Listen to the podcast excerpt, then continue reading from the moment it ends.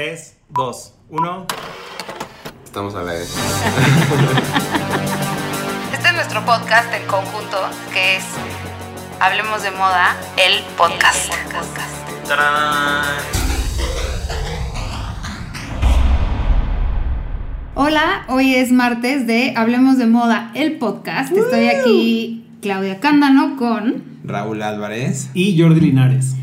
Ay, Jordi Linares se oyó muy bonito. juntos somos Plans. Exacto, cambiamos a plan. Oigan, pónganse serios porque el tema de hoy es muy serio, chavos. No, no es en serio. Vamos a hablar, vamos a hacer una, una breve introducción a la historia de la moda. No queremos que crean que esta es una clase de doctorado de moda, sino que es como una platicadita de cómo estuvo la moda. Y esta es la parte uno, porque lo vamos a dividir en dos partes para que no se cansen. Exacto. Para que, para que regresen a la parte 2. Y, lo vamos- y también lo para que a se ver- queden picados. Exacto. Vamos a ir viéndolo a partir de los personajes que fueron cambiando la moda. De repente puede que la cronología nos falle unos añitos, pero ustedes disfruten y aprendan de historia de moda con nosotros. Van a decir, se están justificando, pero no, no nos estamos justi- justificando, pero sí queremos que sepan que no es como las clases de historia que el maestro casi casi podría No, lo vamos a publicar sus apuntes. Vamos a platicar entre nosotros y a decir quién nos caía gordo desde Exacto. entonces. No, no es cierto. Bueno, empezamos. Vamos. México prehispánico. Vamos a empezar en el siglo XX. Cuando Eso es importante decir.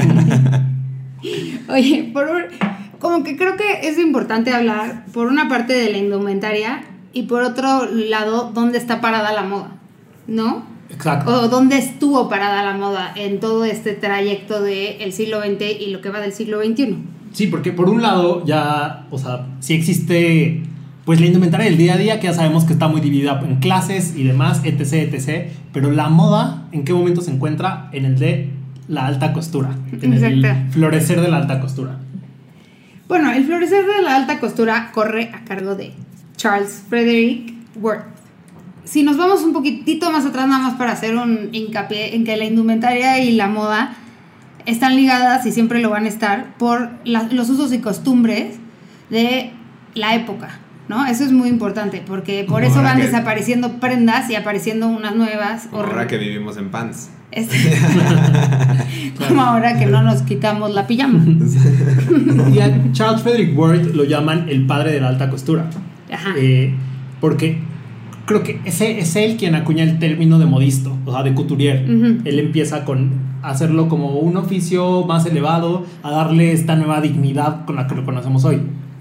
A finales de los 1800. Exacto. No, entonces- Él es como la pauta para el, para, des- para el siglo XX, justo. Exacto. Y con él damos el banderazo de arranque al siglo XX. Me encanta que Jordi los llama los libertadores.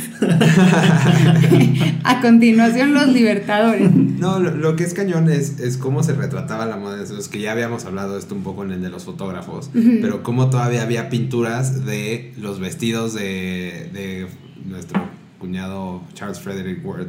Ajá, nuestro cuñado, que en paz descanse. No. No. pero sí es verdad, o sea, en ese momento ni siquiera, ni siquiera existía como una, la foto Apenas- como la conocemos exacto, hoy. apenas era la foto y era, y era justo a personajes todavía real, bueno, no- nobles. ¿no? Sí. Sí, exacto, era como pura aristocracia. Exacto. Eh, y era mucho a base de la ilustración y el daguerrotipo, pero realmente no existía una manera de retratar a la moda. Exacto, y por eso Jordi le llama a los libertadores a eh, Coco Chanel y a Paul Poiret, porque son dos de los diseñadores que se vuelven como, o sea, que son diseñadores como tal, no nada más modistos, y bueno, Chanel fue la que nos dio los pantalones a las mujeres. O sea, Chanel hizo ok que pudiéramos usar pantalones las mujeres, ¿no? Y lo empezó a hacer así, de esa manera, como dando la libertad a la mujer de usar pantalones, no nada más para hacer ejercicio o para montar, sino para la vida diaria. Exacto. Y el, o sea, el preta porter, como darle, exacto, esta utilidad a la ropa desde otro, desde otro punto de vista y separar las piezas, y quitar el corset también fue... Es que fue algo que hacen entre los dos, entre Paul Poiret y Coco Chanel, son los que legitimizan como que se quita el corset. y estos vestidos súper incómodos que no podía respirar, empiezan a hacer la moda más flojita, más cómoda. Y por eso son los libertadores. Exacto, exacto, por eso son los libertadores. Justo a Paul Poré le decían el rey de la moda. En el Metropolitan, cuando expusieron en 2007 eh, esta, o sea, las prendas de Paul, lo llamaron el, el rey de la moda porque justo se le, se le dio la importancia al, a la comodidad. Como decía Raúl, como el ready to wear eh, nació gracias a ellos. Y a la utilidad, y también, y también lo mezcló con un glamour, ¿no? O sea, como que, o sea, si- siguió dándole este lugar a la feminidad de, de decora, decora- decorativa, o sea, no sé cómo, sí, eh, o sea, como estos, estos grandes vestidos y looks de la época de Sí, los claro, porque 20s, están en la época del Art Deco, Exacto, del- el Art Deco, ajá. es, es todo muy vistoso. Y es que suena, o sea, como que cuando lo dices, ya suena algo meh, porque es algo de todos los días, pero que se haya quedado sin corset, wow. Eh, que usen pantalones, wow. Es cosas que hicieron la moda lo que es hoy.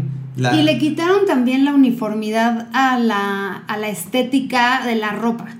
Quitaron este, esta idea de que las mujeres a fuerza tenían que tener la ropa pegada, que tenían que usar falda, que tenían que mostrar mucho busto y poca pierna. Y, la- y- y las capas, ¿no? Porque Ajá. aparte, o sea, la ropa interior antes era otro vestido abajo del vestido. O sea, otros como cuatro Como vestidos. cuatro o sea, eran fondos como muchos, eran muchas piezas antes de la pieza, de la pieza principal. ¡Qué calor! Claro.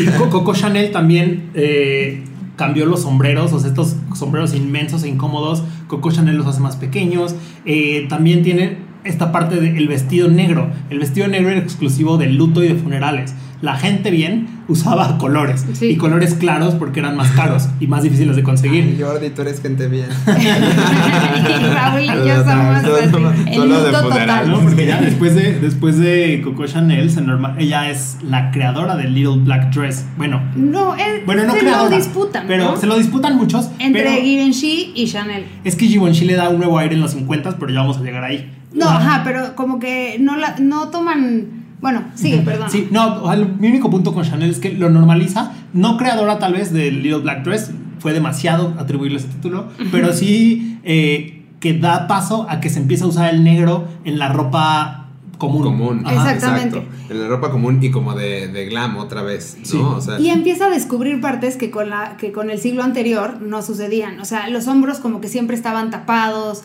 eh, los brazos estaban tapados hasta el codo, era como lo más común. Y Chanel empieza a quitar capas a las prendas, además de generar nuevas o, o normalizar nuevas en mujeres, y deja que las mujeres enseñen un poco de más. y las estructuras. En- para el ¿no? O la sea, época. Por, por ejemplo, y las estructuras, o sea, los, los sacos, Sí. cómo, cómo los adapta a la silueta femenina.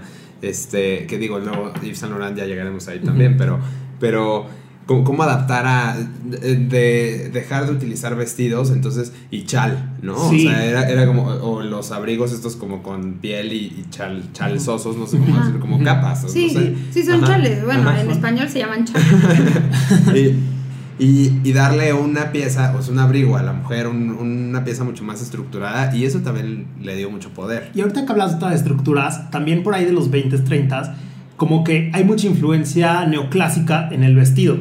Y de hecho está Madeleine Vionnet, que es como la reina de, la, de estas siluetas griegas, eh, con los plisados, Sí. los vestidos columna, el famoso vestido Y, columna. que, y, y como que le da una, una reinterpretación al cuerpo femenino, porque ya no se trata de mostrar el busto y la cintura, sino se trata de hacer la silueta junto con la ropa mucho más estética y orgánica y mucho menos eh, rígida.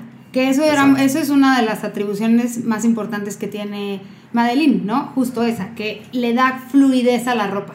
Justo ahorita voy a guardar esta imagen yo porque eh, ¿se acuerdan de la, con la última colección de Gasquier que Clau regresó diciendo que estaba increíble? Ahí está. Ajá, hay un vestido de Paul Poré que estoy seguro que se, que se inspiró en ese. Para que Unas sepan que faldas dice, horre- horrendas. no son unas faldas horrendas, son unas faldas que se ven como, pues sí, como en corte en A y Sí. tienen un panel duro en la parte del, del ¿cómo se dice? Del, ay, del rodete de La abajo. caída. Sí, en la caída, Sí. en el rodete de abajo tienen un, un panel duro que da una estructura súper que se mueve raro, por eso no te gustan, Es porque un- se mueven es- raro. Es un poco como de, la- de las faldas de los 50 que llegan hasta la cintura, como de rock and roll, pero abajo tenía otra capa. O sea, Y tiene ¿te como un panel duro Ajá. que rodea toda, toda la falda. Ay, sí se Sí. veían horrendas. Pero- Algo que me gusta de, de esta primera mitad es que hay muchos nombres femeninos importantes. Sí, como Schiaparelli. Elsa Schiaparelli también es una de las, de las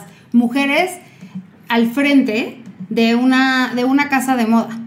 Y también Schiaparelli le dio otro significado a la, a la alta costura, porque la hizo no nada más con telas suntuosas, sino que sumó el, el detalle de la, pedrería, de la pedrería, de el bordado, cosas que son como muy Lo- lo- específicas. Lo, adaptó, o sea, eh, que eso venía de, de la ropa de los, pues de antes, o sea, los bordados, el detalle de, Sí. de la aristocracia, y de los nobles y demás, lo adaptó al, a la nueva era, ¿no? Siento. Claro, y es- Le puso los guantes en las uñas, ¿te Y acuerdas? es una época Sí. en la que está es también floreciendo. Las plumas.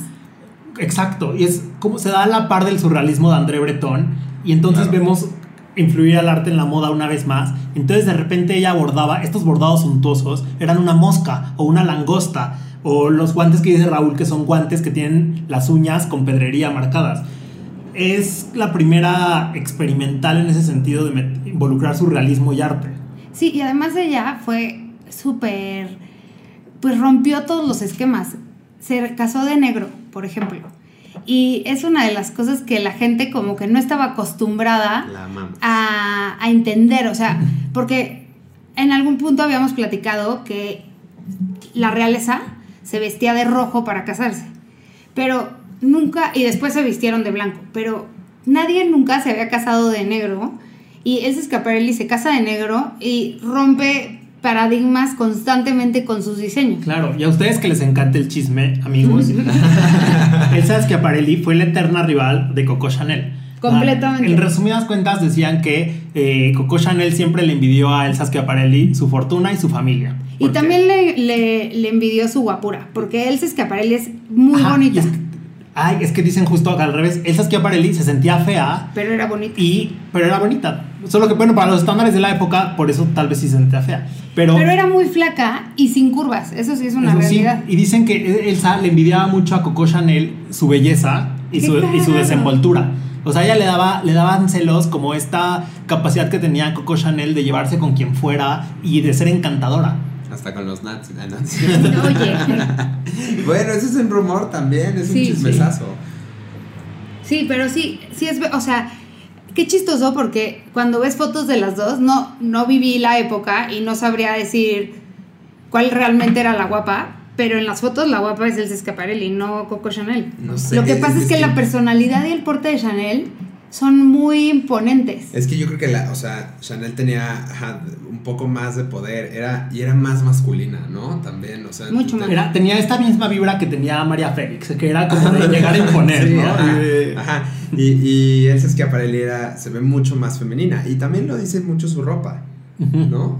Sí, exacto. Sus- lo que hacen diseños. cada una es Exacto, diferente. lo que hace ca- Y, y cómo, cómo viven en fantasías distintas. O sea, como que Chanel de pronto, más que imagin... O sea, o sea no, no me imagino a Chanel como a la Carla Lagerfeld que creaba unos mundos así inimaginables, como la, la, la nave espacial, todos estos... Claro, y que todo eso pensado. viene de las creencias de Coco.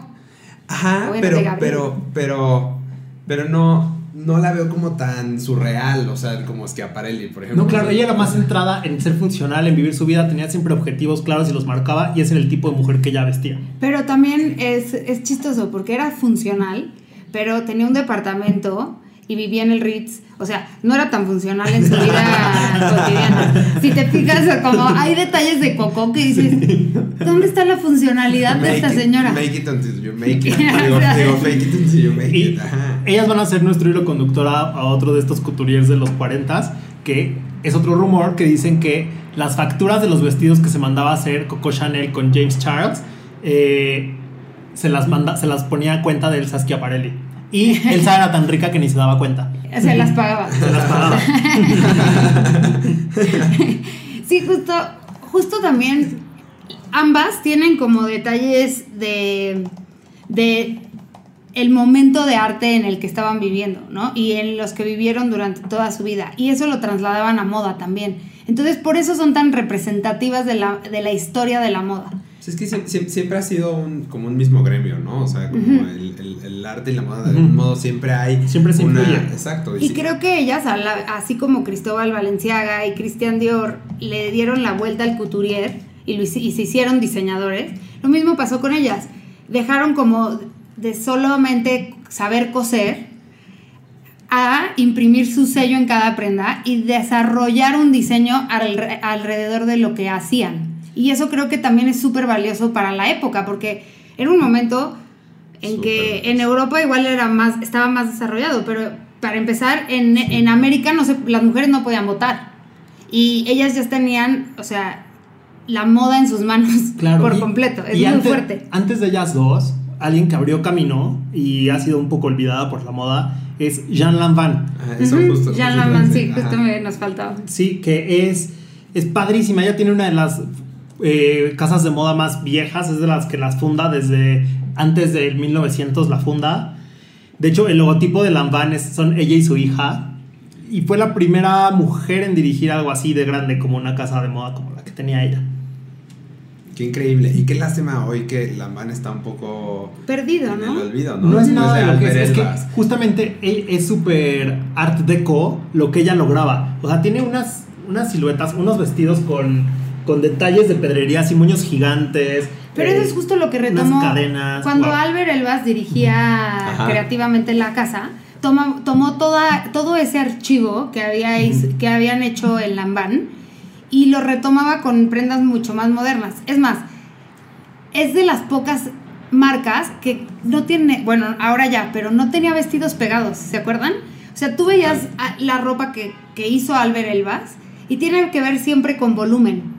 Su colección con H&M es puro volumen. Es puro volumen. Tú tienes un vestido rojo, ¿no? También por ahí de. No, de Lamar no tengo Ah, ¿no más. Tengo un saco nomás, pero no tengo una- un vestido. Y bueno, o sea, puedes ver como de repente que la inspiración de cada director creativo va por todos lados. Hay algunas piezas de Lanvin viejo, del de Jean Lanvin, que dices, bueno, de ahí se inspiró Oliver Austin ahora, pero Sí. Definitivo. y también, bueno, algo muy interesante de Jean Lambán es que ella empezó a trabajar a los 13 años. Eh, empezó a coser cuando tenía 13 años y por eso fue ad- adoptando distintas técnicas y creo que a los 22 o por ahí se fue a París. O sea, a vivir. Entonces se hizo como mucho más pues más sof- se sofisticó su ojo y no nada más se cosió ahí. Es que se oyen las teclitas de Jordi. Está contestando sus mails.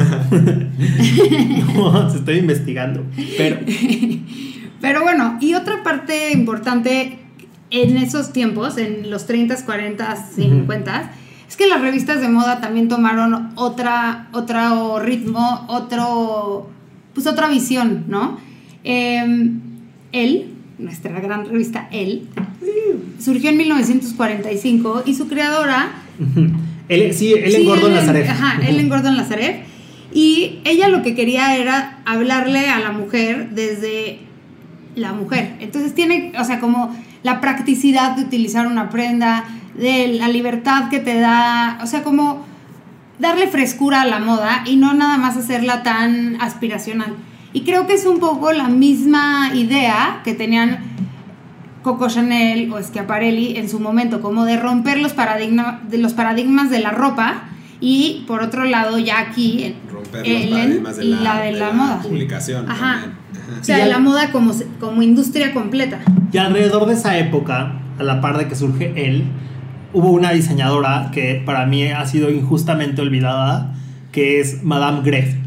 Eh, que Madame Gref es una diseñadora que fue de las primeras en explorar muchísimo la silueta eh, y hacer esculturas con los vestidos.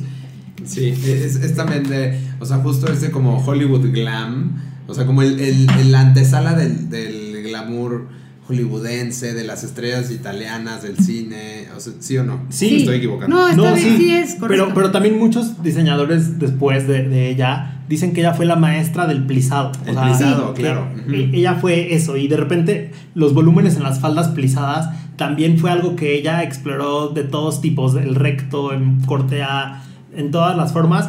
Y después desapareció su firma en el 98 y ella fue olvidada. Pero en su época hizo un gran aporte. Y tiene una estética parecida a la de, a la de Bionnet, Sí, justo. es parecido. Tienen como esta idea de darle fluidez a la ropa, que me gusta. Y en parte, cosas que. O sea, se nota una, ep- una época muy definida en esas personas que estamos diciendo. También tenían otra característica. Todas usaban turbante. Sí. Sí. O sea, Era y, muy de y su era época. como muy de la Muy época. Jordi. Ajá. Pero era muy de la época no enseñar el pelo. Era como un, un signo de Es que- aristocracia y sofisticación. No, y también se lo peinaban una vez al. O sea, Claro, cada- a la cuando se bañaban ya se Ajá. ponían su... Sí, o sea, Ajá. literal se lo peinaban Sí. para 15 días. Y se ¿no? quedaban así, Ajá. ya luego turbatito. Yo- como Miley Cyrus que se lavaba el pelo, se lavó el pelo dos, Dos veces en al 40 mes. días. Oye, pero también algo que hizo Madame Grey, que fue de las primeras en hacerlo, fue sacar su fragancia. Ah. En, en la época en la que todavía no estaba esto de que las marcas Sí. sacaban sus fragancias. Ajá, y que la moda y la belleza no necesariamente iban de la mano. ¿no? Sí. O sea, básicamente ella, ella salvó la industria desde entonces. Bueno, y luego Chanel le dio la vuelta también Sí, con, claro. con el número 5. claro. Claro. Pues muy padre esta primera mitad de siglo con mujeres pioneras al frente. Y a partir de los Muy 50, la moda se definió, se definió distinto. Y una parte de, esta definición tiene que ver con, la, con el fin de la Segunda Guerra Mundial y la aparición de eh, grandes couturiers como Christian Dior y Cristóbal Valenciaga, que le dieron también un significado distinto a la ropa. ¿no? Venían de estar guardando como esta, esta simpleza y, poca, y poco gasto, porque la gente no podía gastar en la ropa. Y entonces eh, estuvo como muy gris la moda, totalmente gris. Pero no gris en que no figuraba, sino que realmente la ropa era gris, como de uniforme militar. Sí, no, y, o sea, y, y era una época muy gris también. También, o sea, bueno, sí, nada más falta ver las películas de la época, aunque sean modernas, pero si son de esa época, tienen hasta como un filtro que lo hace todo tenue. todo- sí, to- todo como es- que no hay negros y blancos, sino falta gris. saturación. Sí. Sí, exacto. Y bueno, Christian Dior creó el New Look, del que hemos hablado. Ay, ese, ese Muchas veces. Es muy recurrente. El New Look, recordémoslo, es cintura ceñida, muy marcada, falda en A, muy amplia, que baja de la cintura hasta por debajo de la rodilla. y que es la gran aportación, o por qué es tan rompedor, es porque le devuelve la feminidad a las mujeres. Lo que hablábamos de los años 40 fue una época de guerra en donde las mujeres asumieron roles masculinos, se pusieron los pantalones, eh, tuvieron que hacer trabajos que ellas no hacían y de repente es como darles un respiro. Es como el, ya, ya pasó la guerra, toma, vuelve a ser súper femenina y elegante. Y le da también, y es como una reinterpretación del siglo anterior también, ¿no? Es como mucha cintura, marcar mucho la cintura con prendas muy pegadas en la parte de, arriba del cuerpo, o sea, de la cintura para arriba, pero con un aire diferente, como mucho más estilizado. Los, los vestidos y los sacos tenían mangas, cuellos, o sea, como que le da otra, y tapa, como que tapa del, de, la, de la pantorrilla para arriba, te tapaba, Dios. Sí, Eh, ¿no? no, o sea, yo, yo amo, amo ese glam de Dior. O sea, verlo, o sea, como que renace junto con después de la guerra. o sea, cómo renace esta feminidad, me parece. O sea, haberlo vivido yo y es creo que te retomar el rito Uf, de la moda. ¿no? Sí. Es darle otra vez este, este sentido ritual de ponte el guante, ponte la crinolina, ponte la falda, eh, volver a ser como vuelve a haber vida social, vuelve a haber un momento para tomarte estas banalidades, que no son banalidades, son parte de un estilo de vida. Y como que se deja de clasificar como banalidad el verte guapa. O sea, como que se, se empieza a, a retomar como esta idea de, de los hombres y las mujeres bien vestidos. Sí, no nada más como en un momento de austeridad, sino ahora sí sacar, aunque no tuvieras mucho que sacar, pero peinarte, darle un poquito de vida al look, ponerte un tacón un poquitito más alto, ¿no? Sí, es una Sí. época de retomar la elegancia. Y también, Así lo nos va a vemos, pasar. y también lo vemos con Hubert de Givenchy. Eh, él es la época en la que está vistiendo a Audrey Hepburn por todos lados, eh, en la que otra vez vemos... La, la favorita de. Sí, claro. Pero vemos mucho este, este mood de ser elegante con, con los bonnets, los sombreritos, todo. Y bueno, y ahí es donde, gracias a Breakfast at Tiffany's y Audrey Hepburn y Givenchy, resurge, o sea, lo que decíamos de quién inventó realmente el Little Black Dress. Yo creo que el vestido negro corto siempre existió, o sea, no es como, no se le puede atribuir a una persona nada más, pero creo que la reinterpretación de Givenchy lo hace mucho más representativo que la de Chanel. Es, es, es lo que marca un antes y un después. Totalmente. Así como los pantalones de Coco y las rayas bretonas de. Coco marcan un antes y un después, creo que Givenchy en el vestido negro corto lo marca también. Claro. No, y aparte aquí también lo que creo que pasa es que se empieza a diver- diversificar la visión de, de los diseñadores a, la mujer. O sea, como que ya hay un poco más de opciones, empieza a ver, empieza a ver como más este pues más visión creativa, yo creo. O sea, ya no solo es Chanel, ya no solo es este. O sea, es muy diferente el Hubert de, de Givenchy al de Dior, ¿no? Que, que Hubert de Givenchy tenía como. O sea, esta feminidad, pero a lo mejor enlazada a otro. a, a otra. a otra mujer. O sea, él veía a otra Sí. mujer un poco no, no tan. No tan hogareña, no sé, como, como más Sí, Audrey era- Hepburn, ajá, o sea, era una mujer más arriesgada. vespa. Exacto, Sí, más o sea, arriesgada. la- la Una mujer de- más liberal. Sí, también. La mujer de Dior sí era como la mujer que hostea una gran cena en casa. Eh, la mujer de Givenchy era la mujer que va a la fiesta, no la que la hostea. Exacto. Y también creo, bueno, tuve la oportunidad de ir al Heritage de Dior antes de que se cerrara el mundo cuando fui a París en febrero. ¿Ahorita? Ajá. Y es muy impresionante. Bueno, eh, léanlo en septiembre porque lo voy voy a hablar de eso en nuestro issue de septiembre. Pero es muy impresionante. No puedes tomar fotos, entonces no les puedo enseñar. Pero todo es blanco. Todo el heritage de, Dior- de Christian Dior, la marca. Entras y es todo blanco. Como la museografía cuidado. de la exposición, ¿no? Exactamente. Y las cajas donde están los vestidos, los zapatos, todo eso, es gris, un gris clarito. Y entonces sí te retoma, sí te lleva a la época, o sea, sí sientes que estás en los 50. Claro, hay muebles modernos y lo que quieras, pero cuando entras a la bodega de donde están los vestidos colgados, Me muero. es muy impresionante. Guau. Los, los zapatos. Te das cuenta cómo hemos cambiado como seres humanos, no nada más como... No nada más como sí, nos ha crecido el pie. la revolución de la moda como tal, sino el cuerpo humano. El pie de las mujeres no era de más de 22 centímetros, eso ya era patona. Y los zapatos son súper angostos. O sea, yo no hubiera podido tener un zapato de los 50 por ya de entrada, porque tengo el pie en- ancho. En, en bota de Oliver Twist. Ajá, yo, ush, vestida de hombre. Pero, porque los zapatos que hacía Roger Vivier para Dior, para Christian Dior, eran como una obra de arte, literalmente. Y eran chiquitos y súper delicados, porque así tenían que tener los pies las mujeres. Pequeñas esculturas. Ajá. Sí, por eso los chinos, por eso esta idea de las mujeres chinas que no me gusta, Sí. no estoy diciendo que esté bien ni que esté mal, sino que la, en la antigua China les rompían los pies para que no se les crecieran. No, les crecieran.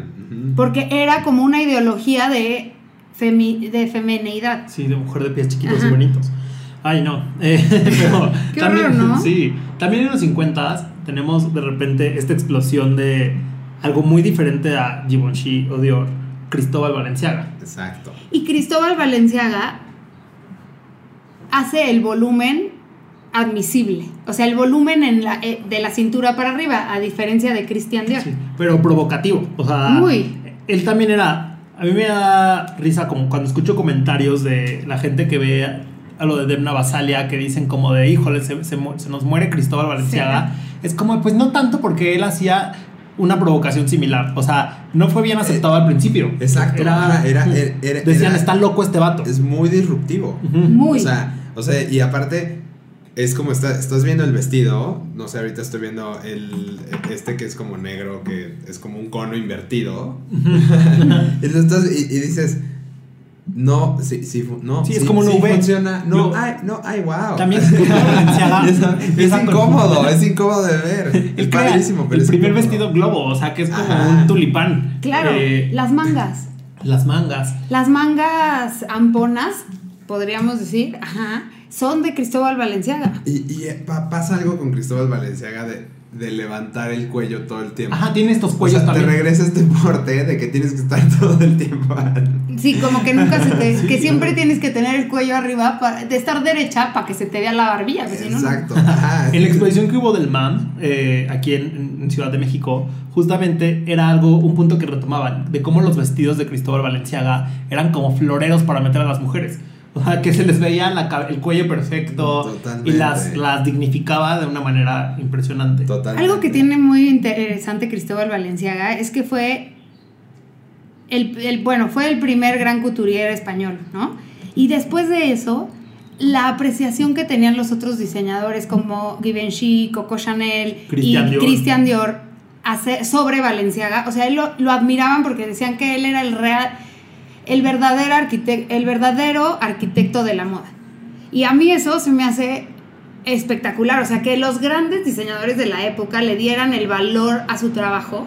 Sí, digo que, que ya, que además pues ya sucedía en moda en todos lados, pero, pero París volteando a ver hacia los vecinos españoles es como Sí, y es que es un, es un gran, gran momento. es un maestro de la construcción. Totalmente. Sí, total. A mí eso es lo que más me gusta de Cristóbal Valenciaga. Yo creo que de la época es mi favorito. Hubiera, hubiera sido nuestro rey Kawakubo. O sea, bueno, 100%. Es Sí. que era el rey Kawakubo Ajá, de ese sí. momento. ¿Estás O de sea, acuerdo? o sea, me encantaría saber, Rey, Rey, Rey, Rey, ¿qué opina de... ¿De Cristóbal? de- sí. Yo creo que se inspira en muchas prendas de Cristóbal Valenciaga, fíjate, sobre todo en las faldas, en, lo, en, en estos en estos este, cuellos como súper grandes, que lo que dices, que tienes que tener el cuello bien paradito para que no se te vea y que te tapan la cara, casi casi el cuerpo entero.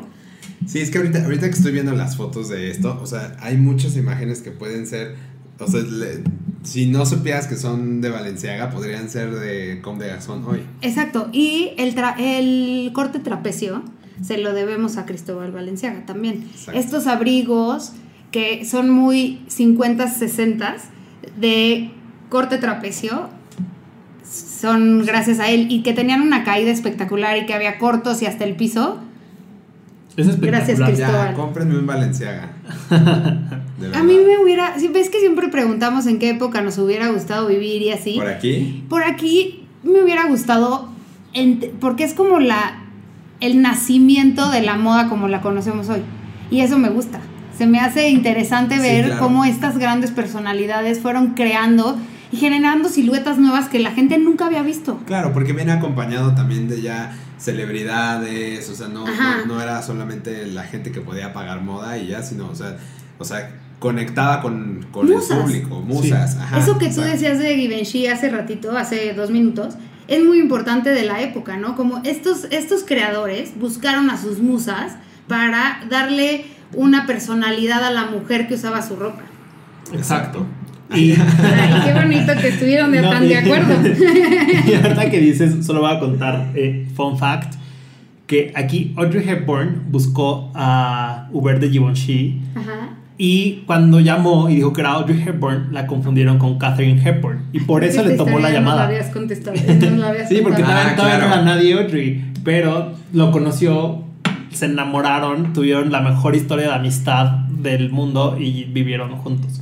Y se amaban. O sea, hay una foto súper bonita que acabo de encontrar que se están viendo con un amor, como con una complicidad bien bonita. Sí. Y no eran pareja.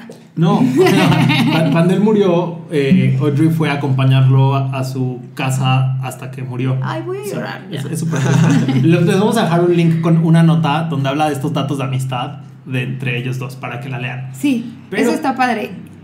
Con, con esto llegamos a un punto del péndulo, a un extremo, porque acuérdense que la moda es pendular, entonces cada década es una contrarreacción a, a la, a la que tenemos. Es y aquí verdad. llegamos al máximo de la elegancia y de repente, ¡pum!, nos vamos para el otro lado. Que Es les que- dio COVID. Es que tenía que haber una disrupción ahí, ¿no? Tenía que haber un cambio radical en, el, en la forma de vestir para que realmente pudiera surgir una nueva era. Y, eso son los 60. eh, y, exacto, y además veníamos, o sea, todo estaba padrísimo y está, como decíamos, está padrísimo arreglarte, pero también llega el momento en que, ah, ya, o sea, hay que quitarle y hay que, y hay que ponerle onda, o sea, porque todo era muy stiff. Hay que Sí, glamorizar claro. la fachita. Exacto, todo era muy stiff, porque aparte, o sea, los hippies de los 60 ¿qué pedo? O sea, no son los hippies de hoy. No, No, pero nada que ver, porque Sí. además no necesariamente era un hipismo muy desarrollado eh, visualmente, porque tenía muchos colores, pero muchas capas, o sea, mucha onda en general. Sí, no, y aparte yo creo que era tan o sea, la época que no había lo que pasa hoy, por ejemplo, que te influencia quien, lo que, o sea, Instagram o lo que sea que volteas a ver y dices, ah, me encantaría estar como ahí, no, o sea, el estilo era muy auténtico. Sí, es creo. muy muy y bueno, socialmente lo que, ¿qué está pasando, o sea, ¿por qué llegamos a este punto de liberación? Tenemos la segunda ola de feminismo, eh, la liberación sexual, la invención de la pastilla anticonceptiva. Ese es cañonesísimo. Sí influye en la moda. O sea, ustedes pueden decir que tiene que ver Totalmente. una con otra.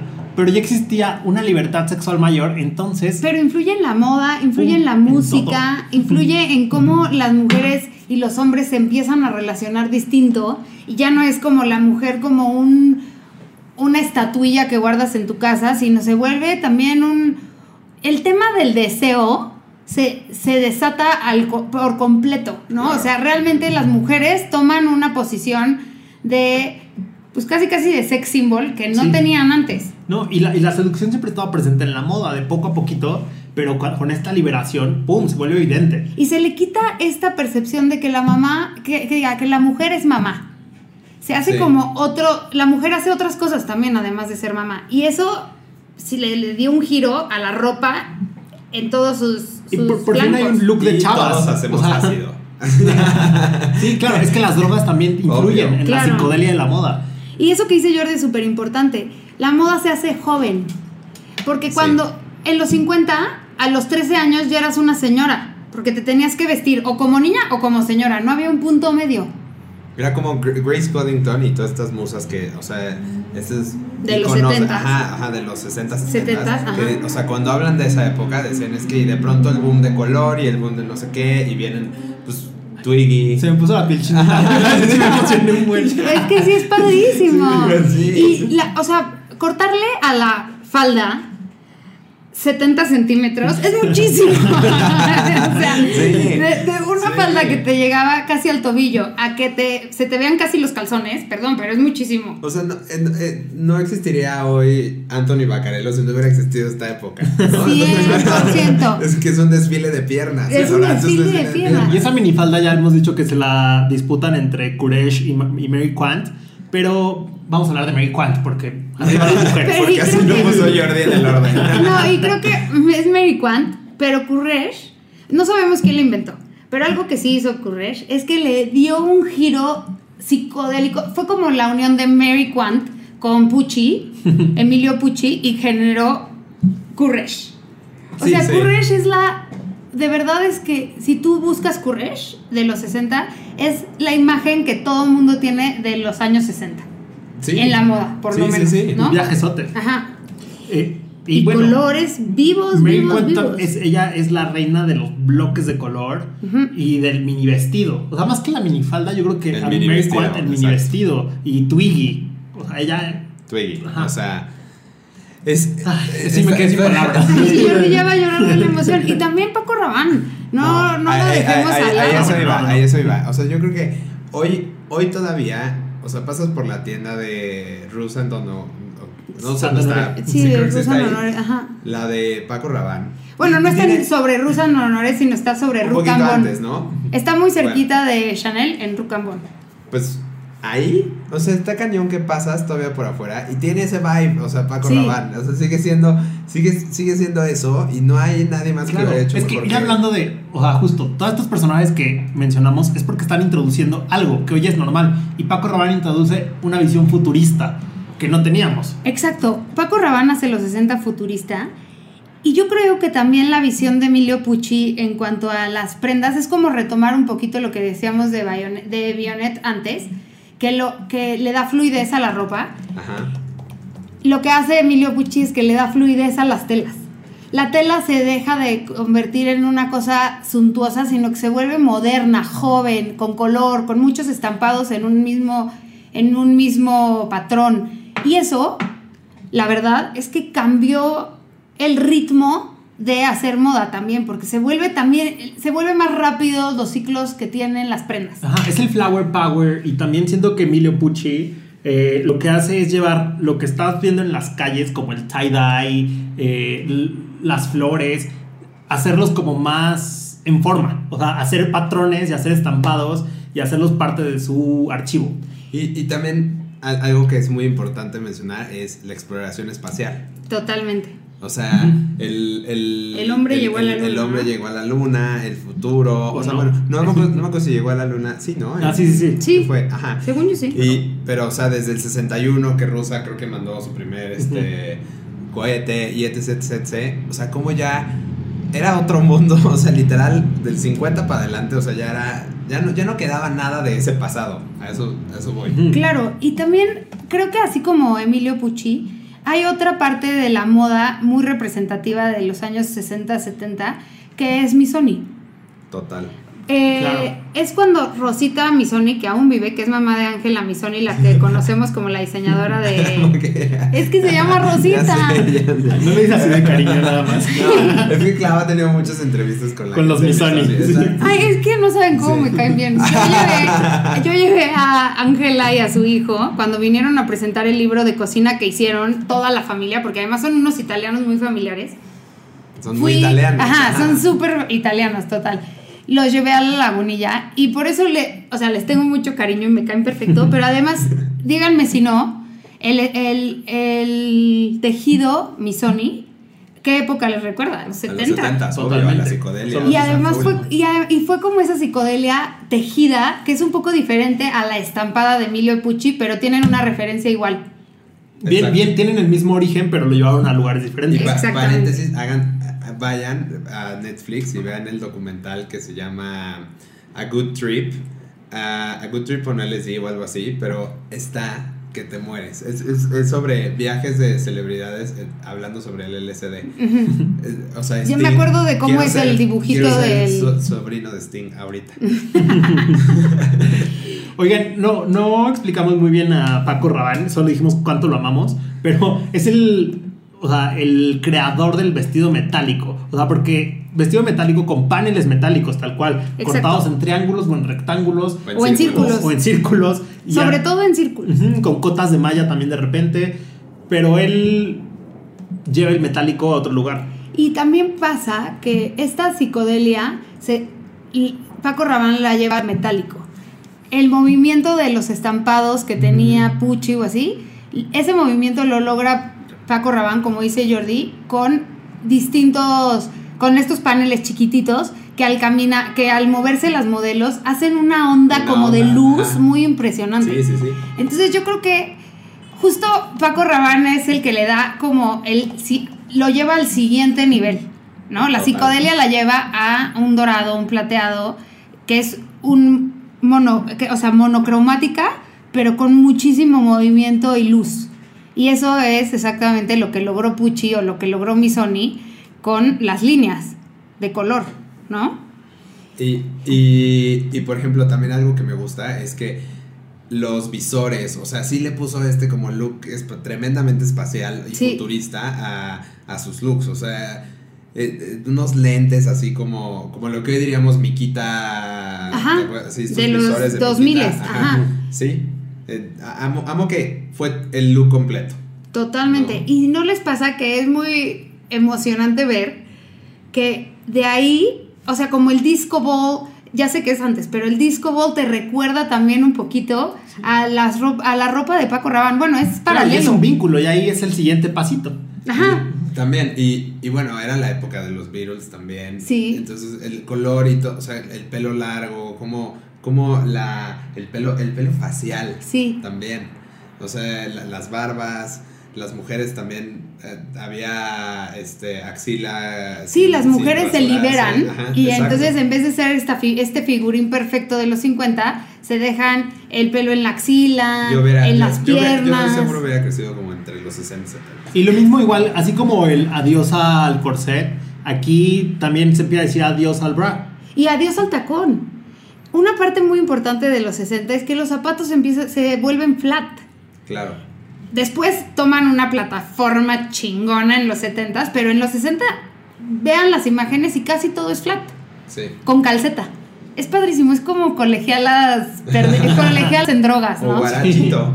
O guarachito. O guarachito. También. Porque. Claro, porque es muy porque Woodstock todo, es Janis muy Joplin. hippie. Exacto. Y luego esta liberación en, lo- en la siguiente década llega a las clases altas y esta liberación se ve en forma de la cultura disco. Sí, pero porque justo todo lo que acabábamos de decir va haciendo el caminito para que en los 70 el, el disco vibe se vuelva como de lo hippie a lo glamoroso en un segundo. De lo juvenil al glamour. Ajá, pero lo que permanece, o sea, el hilo conductor para mí es el sentido de libertad completa, ¿no? Porque era disco Sí. y... Ya dilo, dilo, lo quieres decir, grítalo. Es- No, no. Y ahí es donde presentan a Yves Saint Laurent. No, te lo dejé a ti. Al adorado Yves.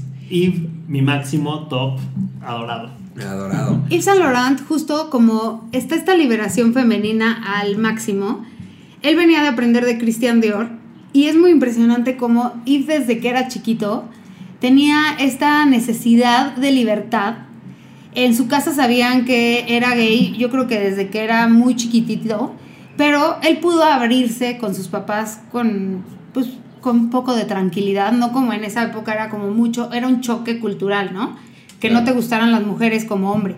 Y, y él, todo lo que le pasa alrededor de su vida, lo hace llevar la liberación a otras personas. Por eso las mujeres le gustan con pantalones, genera el smoking como una prenda para mujer, con un escote muy profundo. En el 66. Ajá. Ajá, en el 66 nos regala ese que también hemos hablado El 200 smoking. veces, Ajá. el smoking.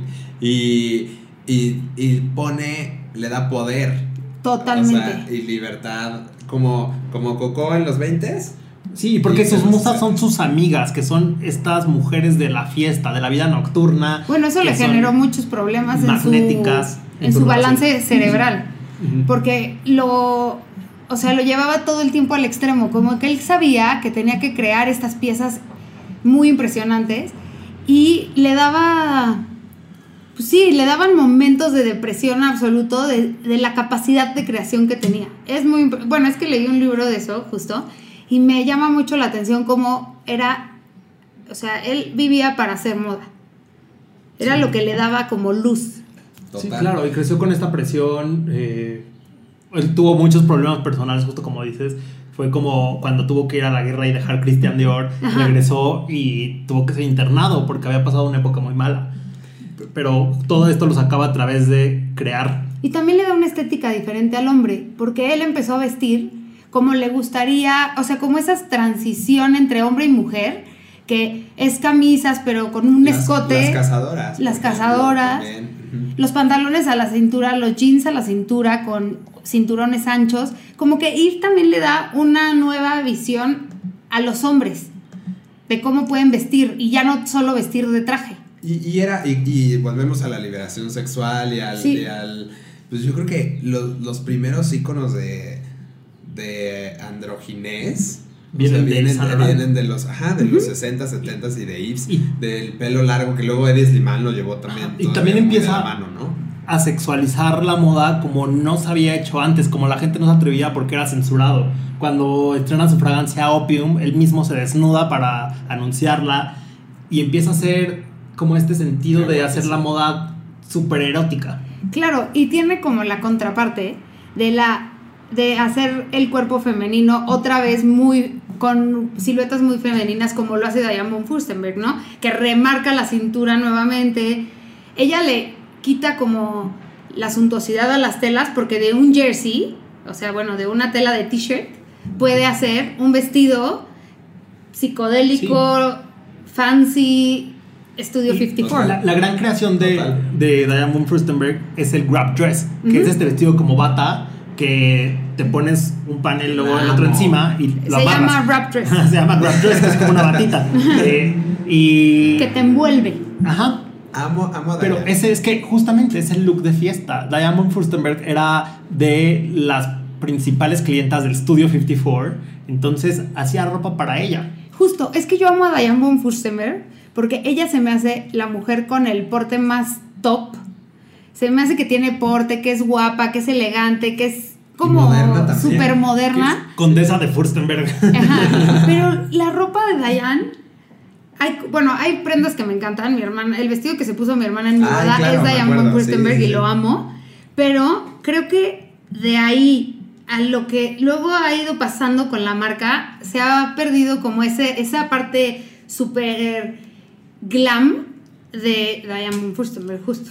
Sí, es que se, se volvió muy comercial, ¿no? Sí, Creo. aburrida un poquito, ¿no? Ajá, y, y- y también yo siento que ella es así de que hay, o sea, hay que darles lo, o sea, como Donna Karan y como todas esas marcas que, que habitan Nueva Sí, York, creo- pero pues viven, perdón, Creo- perdón, ah, no, sí. pero viven ahí en un En un nicho ajá, bien en un raro. nicho raro. Ajá. Ajá, y ya no, o sea, no se preocupa por mantenerse relevante, ya tuvo su lugar en la historia, ahorita dirige el Fashion Council, ya, o sea, ya está... Sí, además es un- ella generó una prenda que está en los archivos de la historia de la moda, punto. O sea, así de grande es Diane von Furstenberg. Y, a- Exacto. y además, o sea, como, como desde qué lugar te mantienes relevante, ¿no? O sea, es como, pues yo ya soy ese, tengo mi nicho, soy muy feliz ahí y vamos a, o sea... Vamos a hacer otras cosas, vamos a impulsar la moda desde otro lado. de otro lugar. Y ya o, o vive en Westwood, por ejemplo.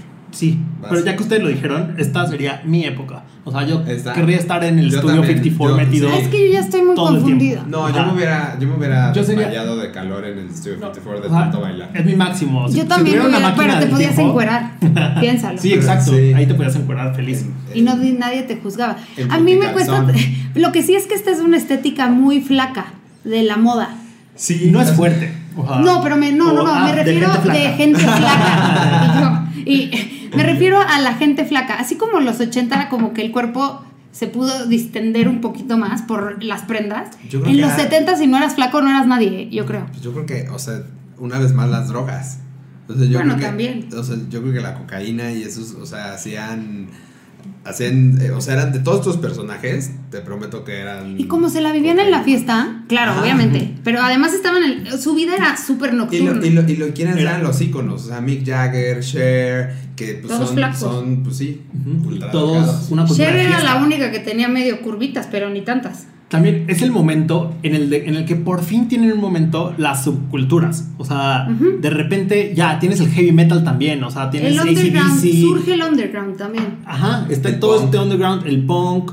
Hasta los cholos tuvieron un momento en los, och- en los 70 O sea, Exacto. como que Sí, es es el momento en el que ajá, surge. Y, y ahí viví en Westwood. Y, ahí viene nuestra Vivian. Ay, Bueno, bueno, porque además Vivian Westwood, ¿qué tal? Bueno, bueno, pero Vivian Westwood está directamente eh, liga- ligada, o sea, su link es completamente con la cultura underground y el punk. ¿no? Total. Es el, es el surgimiento de la... Ahí creo que la liberación todavía se va a otro nivel. Sí, o, o sea, eh, yo creo que es la, no sé si la liberación, o sea, creo que tiene que ver más con la música y como con, con el, el soltar el cuerpo, o sea, estoy bailando así literal, estoy como moviendo. Está- está como- metaleando. como Estoy metaleando un poquito y, y la expresión personal de cómo Sí. te vistes y de y cómo también tu ropa acompaña a lo demás del look, como los, o sea, raparte, raparte las cejas, los piercings, este, las, las Martens. la customización. Y también le quitan como este, este, había un tema con la guerra, ¿no? Que en los 50, en los 60, todavía la guerra era un issue y como que el punk retoma prendas de, la, de, de los uniformes militares y los destruye. Y eso, esa, esa falta de respeto, por decirlo algo, y, lo a- y le pongo comillas, a al uniforme de guerra que representa un país, ellos Sí. lo destruyen y dicen, ahora mi país lo representa la libertad. Claro, y, y lo, y lo customiza y le, y le da otro, otro, otro significado. Creo que qué divertido, imagínate de ser amigo de Vivian Westwood. Ah, yo quemaría así Wow. de que hágale un hoyo a ese uniforme. sí. Raúl sería el primero en la fila, así. ¡ah! Y, bueno, y con el punk llegamos a otro pico del péndulo, ¿no? Es como Ajá. pum, llegamos a un máximo y a los fin- a finales de los 70 aparece Halston con una visión súper glamorosa. Y que justo siento que Halston le quita el pico.